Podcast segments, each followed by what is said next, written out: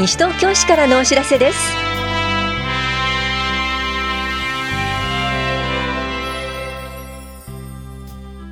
今日は心身障害者各種手当助成制度申請と現況を届け。市役所の仕事を知ろう課題検討型インターンシップの募集などについてお知らせします。インタビュールームお話は西東京市共同コミュニティ課の羽石明文さん。テーマは比較平和パネル展夏休み平和映画会です。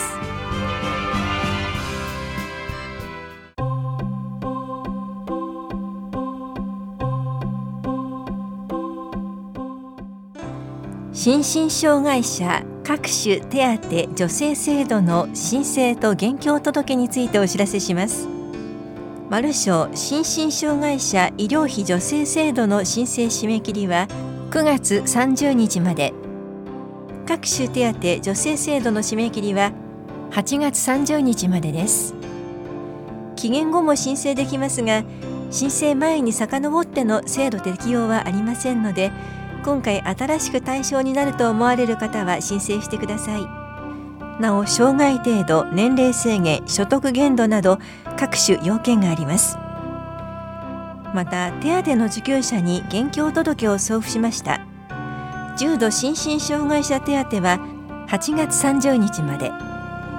特別障害者手当などは9月11日までに提出してください。法や庁舎障害福祉課からのお知らせでした。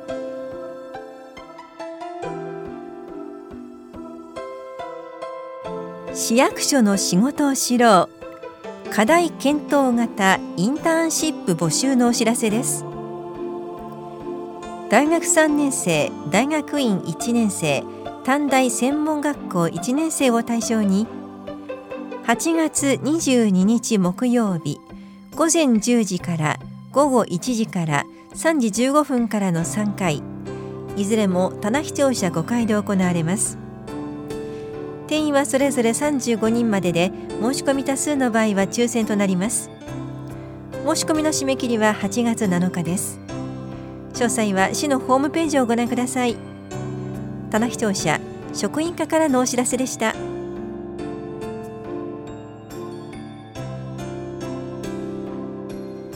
ボディケア講座腰痛予防のお知らせです。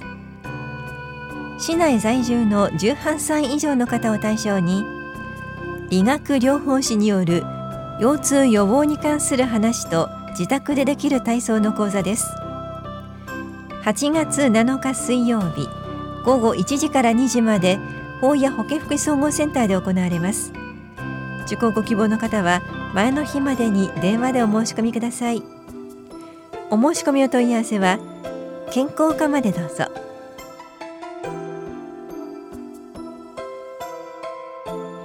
英会話カフェアット児童館のお知らせです。英会話カフェとは決まったカリキュラムがなく外国人の方と気軽に英会話を楽しむためのカフェのような空間です。この英会話カフェを児童館で無料開催します。英会話が初めての方大歓迎です。日本人スタッフがコミュニケーションをサポートします。ぜひご参加ください。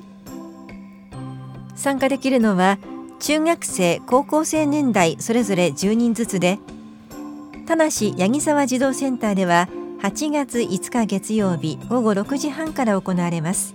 申し込み締め切りは8月2日です。田無児童館では8月23日金曜日午後6時半から行われます。申し込み締め切りは21日水曜日です。参加ご希望の方は期日までに参加希望日程などを明記の上メールか電話でお申し込みください。お申し込みお問い合わせは棚視聴者児童青少年課英会話カフェ申し込みまでです。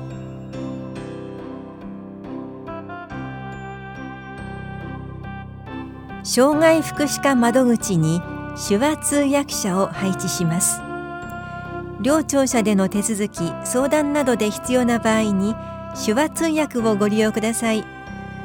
今月と来月の配置日は8月7日水曜日が法屋庁舎8月16日金曜日が棚視庁舎9月4日水曜日が法屋庁舎9月20日金曜日が棚視聴者でいずれも午後1時から5時までです。配置日以外にも手話通訳者などの派遣を行っています。詳しくは法屋庁舎障害福祉課までお問い合わせください。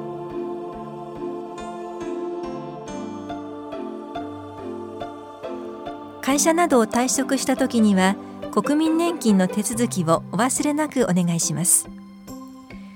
日本国内に居住している20歳以上60歳未満の方は厚生年金に加入している場合を除き国民年金に加入しなければなりません。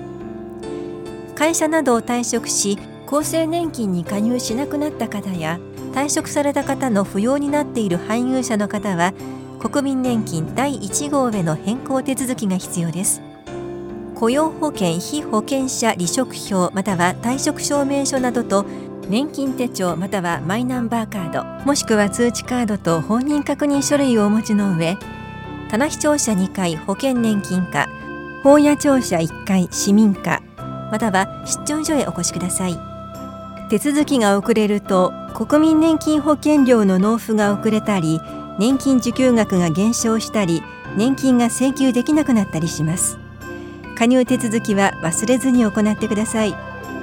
お問い合わせは武蔵野年金事務所までどうぞ。保険年金課からのお知らせでした。インタビュールーム。お話は西東京市共同コミュニティ課。羽石明文さん。テーマは比較平和パネル展夏休み平和映画会。担当は近藤直子です。今年の夏も平和の大切さを伝えるイベントが企画されています。羽石さん教えてください。はい、えー、今年は戦後74年を迎えるにあたって、えー、戦争の記憶が薄れようとしている現在、えー、戦争の悲惨さや核兵器の恐ろしさ、平和の大切さを伝えるために開催しています。えー、特に、えー、夏休み平和映画会は、次の時代を担う多くの子供たちに平和とは何かを考えるきっかけにしてもらうために、えー、毎年夏休みに開催しています。それではまず、8月2日から開催の比較平和パネル展について伺っていきます。こちらはどういった事業か改めて教えてください。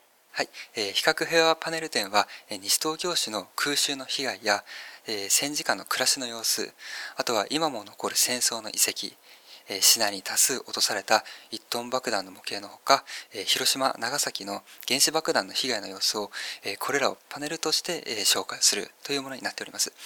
また、え八木沢に落とされた、原爆、模擬爆弾について、比較平和を進める西東京市民の会をはじめとする市民の皆さんが作成された資料も展示します。それでは改めて詳しく日時、場所を教えてください。はい、えー、日時は、えー、8月2日の金曜日から8月7日の水曜日、えー、午前10時から午後5時まででございます。えー、ただ、えー、初日の2日は午後4時から最終日の7日は午後3時までとなっております。会場は田無駅北口のアスタセンターコートでやっております。会期中にはイベントがその他も開催されるそうですね。どんな内容ですか？はい、えー、イベントは8月の3日の土曜日から5日月曜日までの期間で開催します。えー、まず8月3日の土曜日ですが、午後1時から比較平和を進める西東京市民の会の方による本の朗読を行います。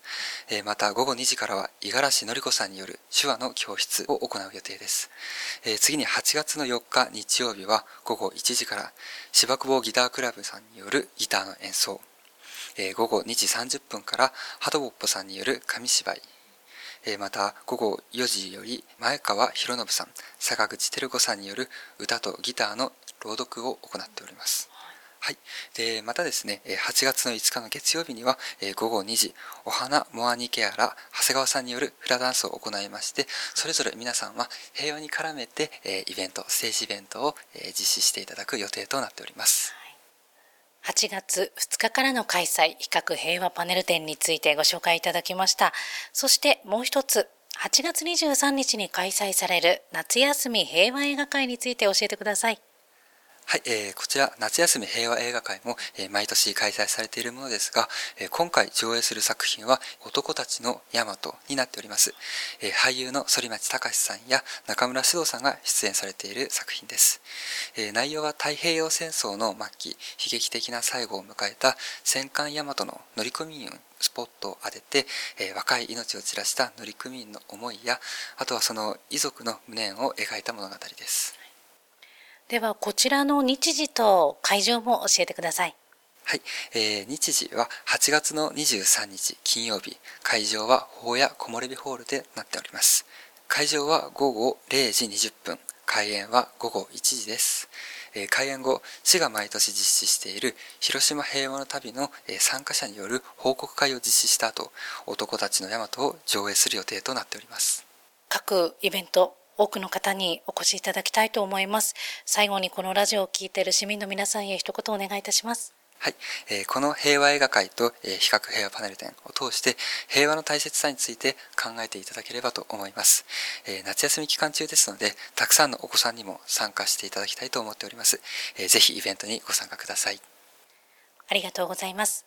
インタビュールーム。テーマは比較平和パネル展。夏休み平和映画会。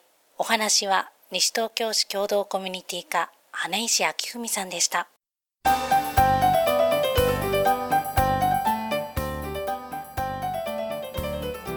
楽しく学ぶ楽して続ける。フレイル予防のための実践講座のお知らせです。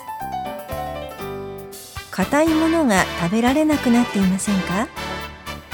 以前より外出が億劫だったり人と話す機会がなくなってきていませんか？それはフレイルの危険信号です。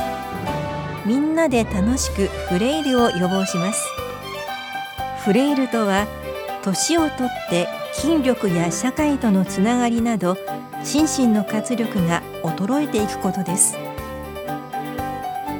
この講座は65歳以上の方でおおむね全日程参加できる方を対象に8月28日から9月25日まで毎週水曜日と10月16日いずれも午後2時から3時半まで新町福祉会館で行われます。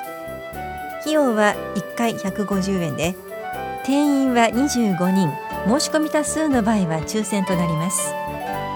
各種講座に参加したことがない方を優先します。受講ご希望の方は8月19日までにはがきか電話でお申し込みください。なお他の会場でも実施予定です。順次広報とこの番組の中で募集します。お申し込みとお問い合わせは市役所高齢者支援課までです。